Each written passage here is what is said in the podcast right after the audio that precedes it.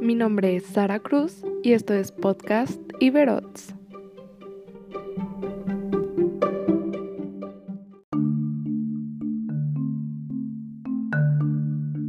Bienvenidas y bienvenidos. Un gusto tenerles aquí en esta nueva edición de Podcast Iberots.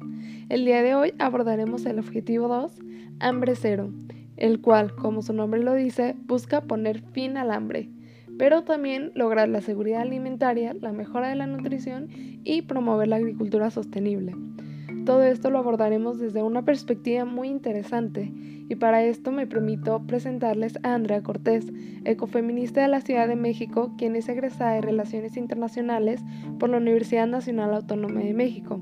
Ha sido ponente y tallerista en temas relacionados con emergencia bioclimática y ecofeminismos y autora de medios independientes como Malvestida, La Crítica y Pico Informativo.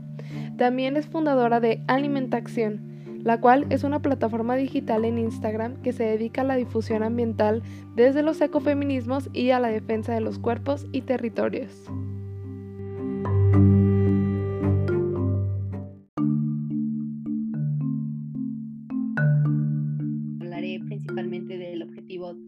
Desarrollo sostenible, que es hambre cero, desde un acercamiento entre los ecofeminismos y la agroecología.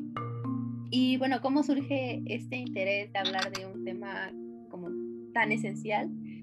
Fue por dos razones. Una, eh, como el comprender qué relaciones encubren a nuestros alimentos y por qué a veces nos es tan difícil relacionarnos con ellos. Eso fue como mi, mi motivación principal. Yo tenía una relación muy disfuncional con los alimentos y yo decía, bueno, pero los alimentos no son en sí mismos solo lo que comemos, ¿no? Seguramente hay algo más.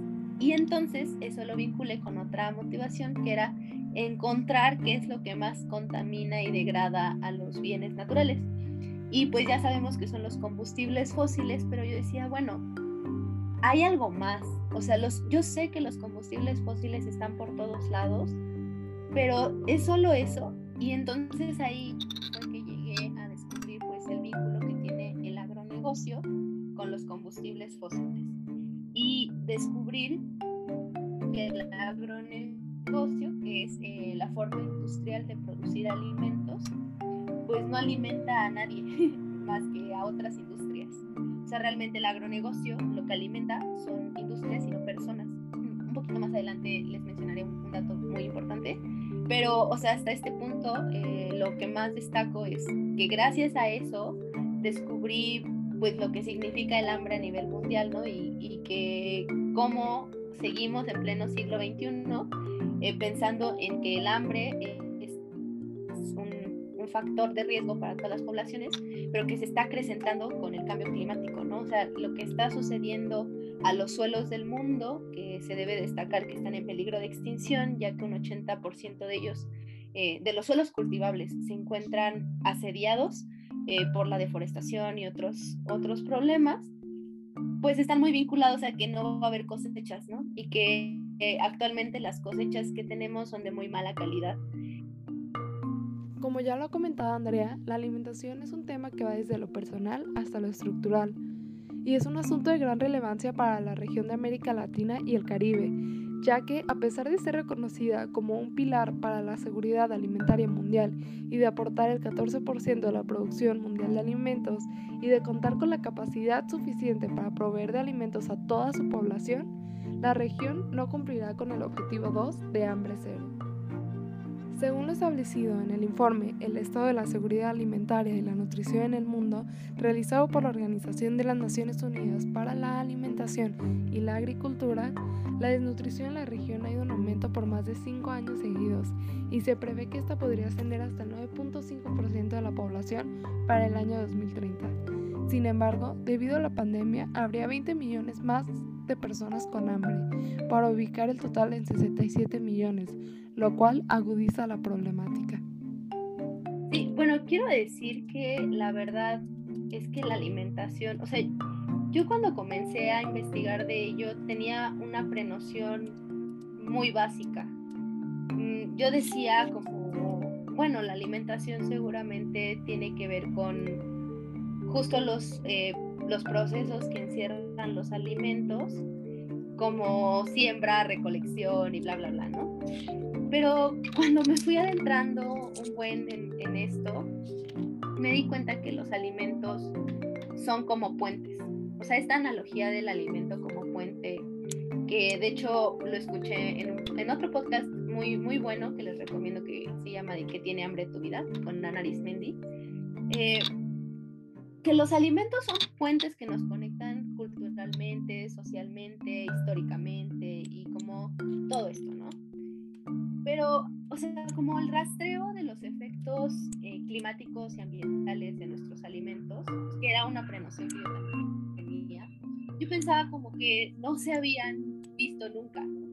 Y por el contrario, o sea, realmente hay un, un montón de bibliografía, un montón de información que se comienza a dar desde 1950, cuando comienza la Revolución Verde, acerca de los problemas no solo ambientales, sino psicoemocionales, culturales que iba a producir. Y hay un buen de cosas, ¿no? O sea, empezando como a hablar de que la Revolución Verde apuesta por el fin del hambre. O sea, el objetivo de la Revolución Verde o, o porque, o la razón por la que nace es la idea de que gracias a la masificación alimentaria se va a lograr acabar con el hambre y que ya no va a haber hambre, ¿no? Entonces pasan eh, cuántas décadas, eh, ocho décadas hasta llegar hacia acá y no se ha logrado esto. El periodo de los años 40 hasta los años 70, donde la productividad agrícola aumentó como resultado de la modernización de la agricultura, ha sido conocido como la Revolución Verde ya que los agricultores comenzaron a emplear un conjunto de innovaciones sin precedentes, como los agrotóxicos, los fertilizantes inorgánicos y las máquinas agrícolas. La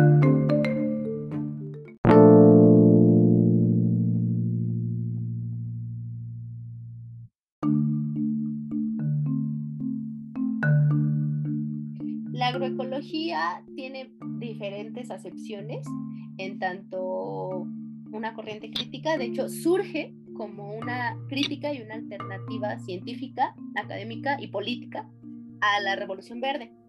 Entonces surge como una, una manera de recuperar los saberes eh, ancestrales con las técnicas científicas actuales, ¿no? Bueno, eso actuales, eso comienza en, igual a la par que que la Revolución Verde desde los años 50, 60, 70, ¿no? Pero se podría concebir entonces como una ciencia y como un movimiento social, aunque la verdad es que yo no, o sea, como que yo los uno, no, no siento que sean esferas aparte.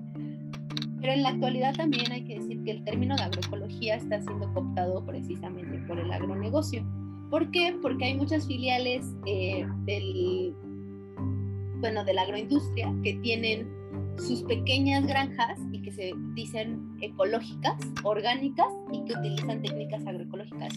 Pero pues no es cierto, ¿no? Porque sí son más pequeñas, la escala es más pequeña, pero provienen de la misma lógica del agronegocio, las tierras que subrentan son igual de personas, este, campesinos que no les pagan lo suficiente. Entonces, bueno, o sea, realmente sigue siendo como lo mismo. Entonces, bueno, la apuesta por la agroecología como movimiento social está vinculado con la apuesta por ser una ciencia crítica y que no esté al servicio del agronegocio, sino que esté al servicio del cumplimiento de ese ODS de una manera real, ¿no?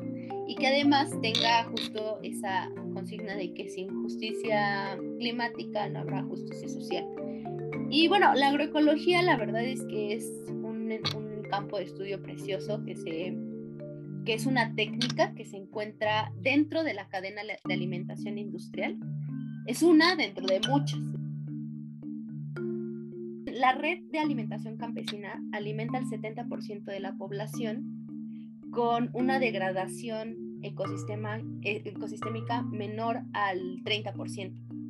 Y esto sucede al revés con el agronegocio. Se genera cuentas que van entre el 80 y el 90% de la utilización de aguas, de suelos, de, eh, de desechos y solo alimenta aproximadamente un 30% de la población. Ahora, hay que, ser, hay que tener un chorro de matices porque también es cierto que la red de alimentación campesina pues está en un asedio constante en la que muchos campesinos y campesinas se ven forzadas a trabajar dentro del agronegocio. Entonces es, un tema muy complejo porque quienes han venido estudiando todo esto de la revolución verde señalan que pues el asedio eh, al sistema alimentario también ha estado muy relacionado a un asedio contra las mujeres. ¿Por qué? Porque uno, las mujeres históricamente han sido las guardianas de semillas, de biodiversidad, quienes por las lógicas patriarcales y las lógicas como de que la mujer está en el ámbito de lo privado, se han encargado de las labores de cocina, de herbolaria, de, curaciones, etcétera, ¿no? Y eso está vinculado al tema de los conocimientos que derivan de, la, de la alimentación, ¿no? Y entonces lo que han dicho es, bueno, si se homogenizan los patrones de, producción alimentaria, como lo hizo la Revolución Verde, pues también se homogenizan las prácticas y los conocimientos alrededor de esos alimentos, que mayoritariamente no están escritos, porque además las mujeres históricamente han tenido menos posibilidades de, eh, de, de tener como esos documentos, digamos, ¿no? Escritos.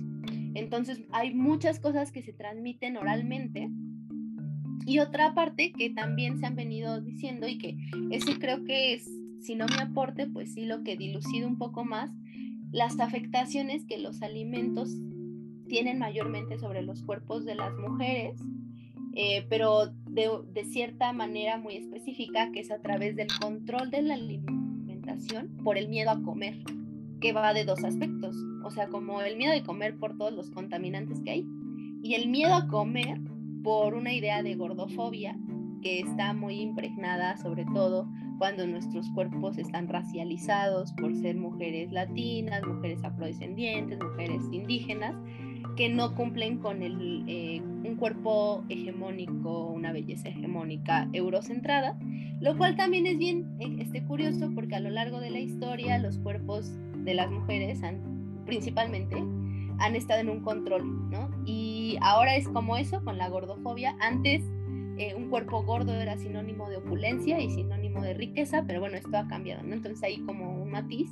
Pero actualmente, bueno, mm, quienes apuestan o quienes apostamos por la lucha eh, de la soberanía alimentaria, que está muy vinculada a que se cumpla ese ODS eh, de una manera radical, o sea, desde la raíz,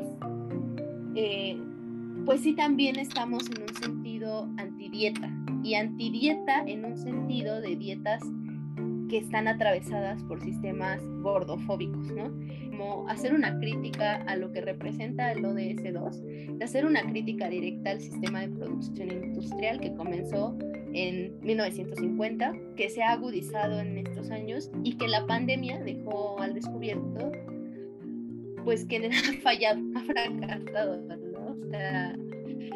eh, la pandemia se produjo por una zoonosis que está, o sea, que es cuando de un anima, una bacteria animal eh, salta hacia el ser humano.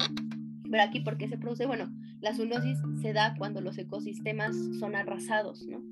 Y entonces aquí lo que sucede es que esto pasó en una granja industrial y esto va a seguir pasando y esto es algo que se ha documentado desde 1970 que la degradación ecosistémica puede producir virus y bacterias mm, que, que, produzcan justo pandemias o epidemias que ya había pasado a principios de, este siglo y que pues no se hace nada, ¿no? O sea, al final los discursos de la FAO siguen proponiendo como eh, la transformación del sistema alimentario, pero como de una manera en el marco de la, del agronegocio, ¿no? Entonces eso es algo que también se ha disputado, eso también es cierto, eh, la vía campesina, Grain, eh, se me fue otro, ¿no? El grupo ETC, que son como de los pioneros a nivel internacional, organizaciones más grandes, pioneras en relación a la defensa de la soberanía alimentaria, pues se han metido también a la FAO a que este ODS sí se cumpla, ¿no? Entonces también como que eso es importante de destacar.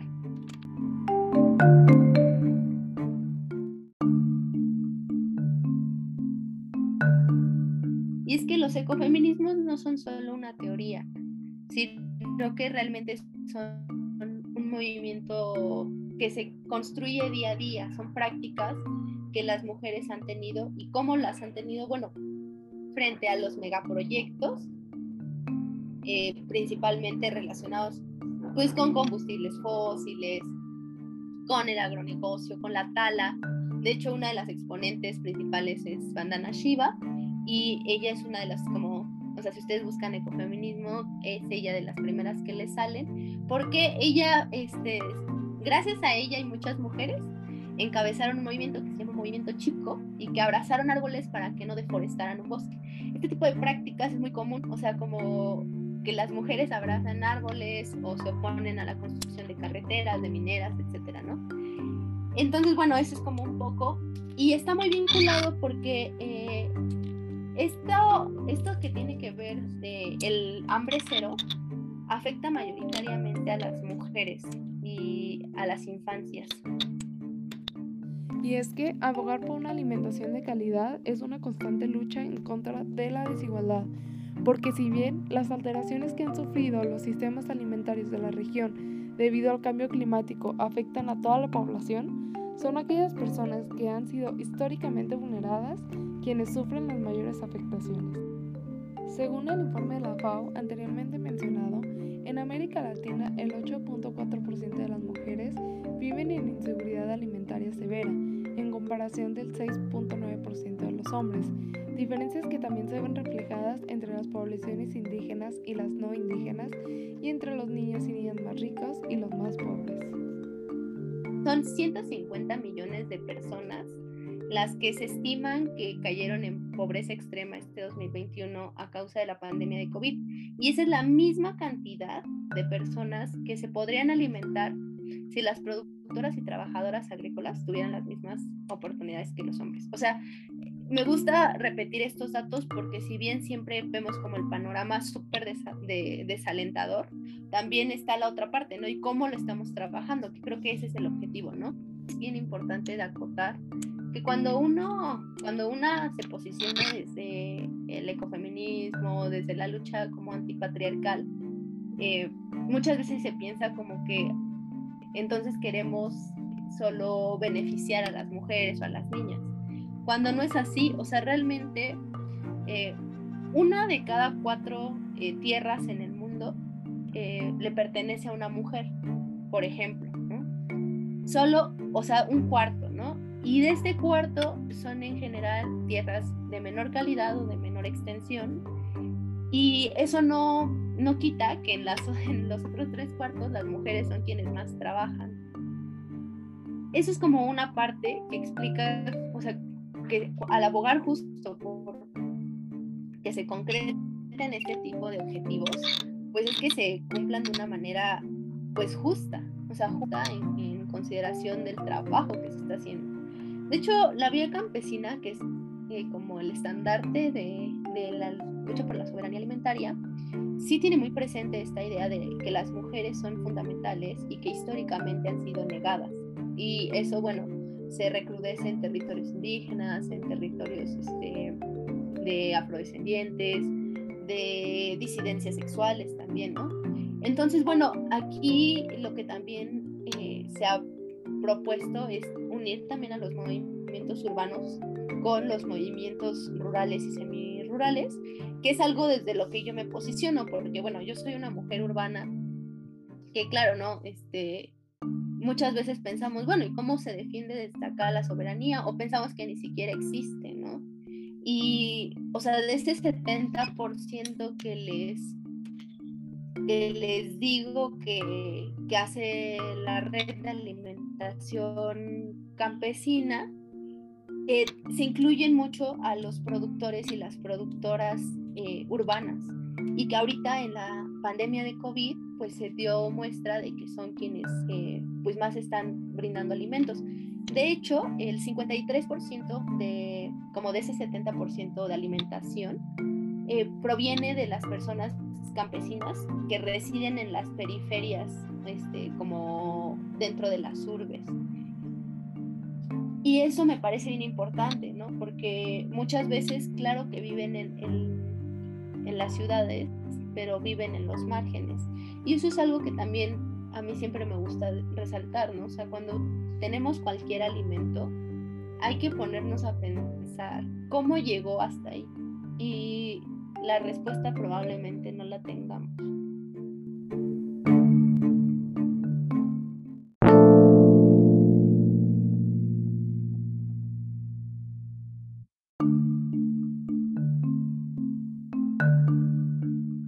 Sin duda, los procesos en torno a la alimentación son distintos para aquellas personas de la ciudad y aquellas del campo.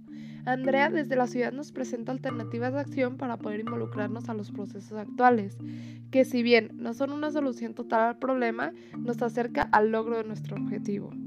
El movimiento a favor de la ruralización de nuestros espacios, uno, o sea, como que es algo con lo que yo siempre comienzo, que nuestros territorios urbanos son nuestros, o sea, son nuestros.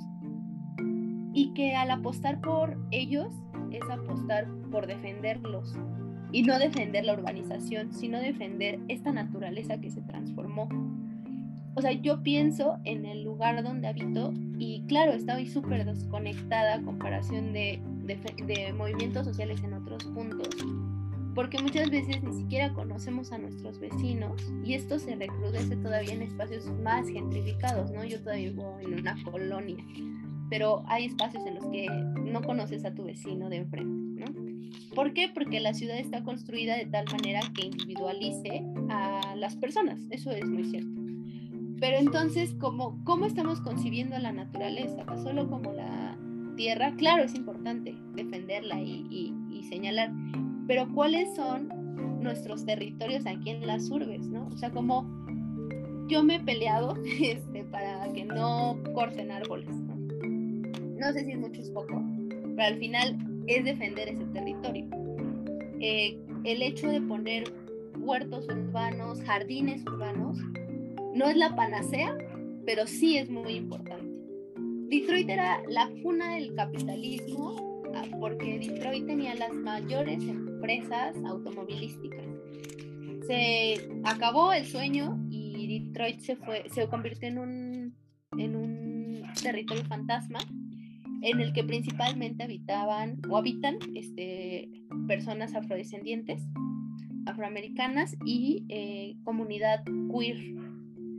Y de unos años hacia acá, Detroit renació a través de la apuesta por tener huertos comunitarios. Y es un ejemplo de que se pudo recuperar esa ciudad de una manera que además está basada en el cooperativismo, en otro tipo de sociabilidad a través de esto, ¿no? Y yo apuesto por eso, que es muy difícil, claro que es muy complejo más que difícil, pero otro consejo que doy es el darnos cuenta de las relaciones que tenemos con otros seres. Una apuesta de los ecofeminismos es la idea de vulnerabilidad y de cuidado colectivo. Entonces, si nos reconocemos como seres vulnerables que necesitan cuidados y afectos, pero que a la vez también proveen cuidados y afectos a otros seres, pues nos damos cuenta de que entonces todo está conectado con todo.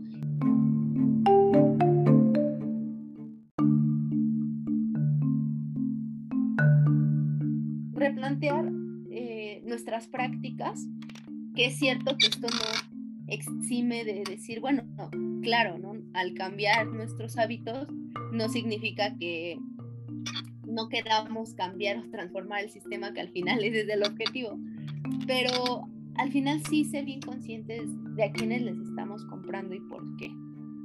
O sea, creo que eso en, en tanto producción alimentaria es bien importante un posicionamiento es dejar de consumir, por ejemplo, en ciertos espacios, que es complicado, lo sé, y que con esto no es un punitivismo de que si ustedes están comprando en supermercados están mal, porque también yo entiendo que lo sé, que hay lógicas, por ejemplo, de cómo se, o sea, se abaratan los costos, cómo eh, se abaratan los tiempos, cómo también hay mecanismos para que tú tengas que ir a comprar a esos espacios y yo lo sé, es un entramado muy complejo, pero sí hacernos conscientes de por qué eh, al final lo que realmente sostiene la vida son las redes de productores locales, de mujeres, o sea, como ahora que se puso de moda este término de nini, de nenis, perdón, de nenis, o sea, como el, es algo bien importante y eso ha sido histórico, ese comercio local, ¿no?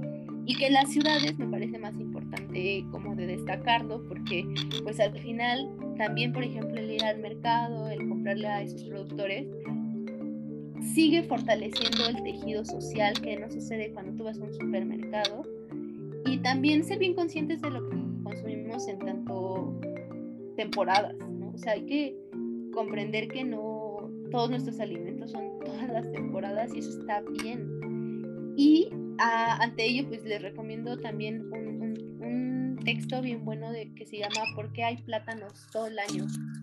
Y me gusta mucho, apenas este, salió en la revista de la Universidad Nacional, porque habla de cómo las jornaleras son quienes nos dan plátanos pues, todo el año, ¿no? Y eso, o sea, como replantearnos eso nos invitaría entonces a construir cómo nos estamos moviendo para construir esos otro tipo como de proyectos existen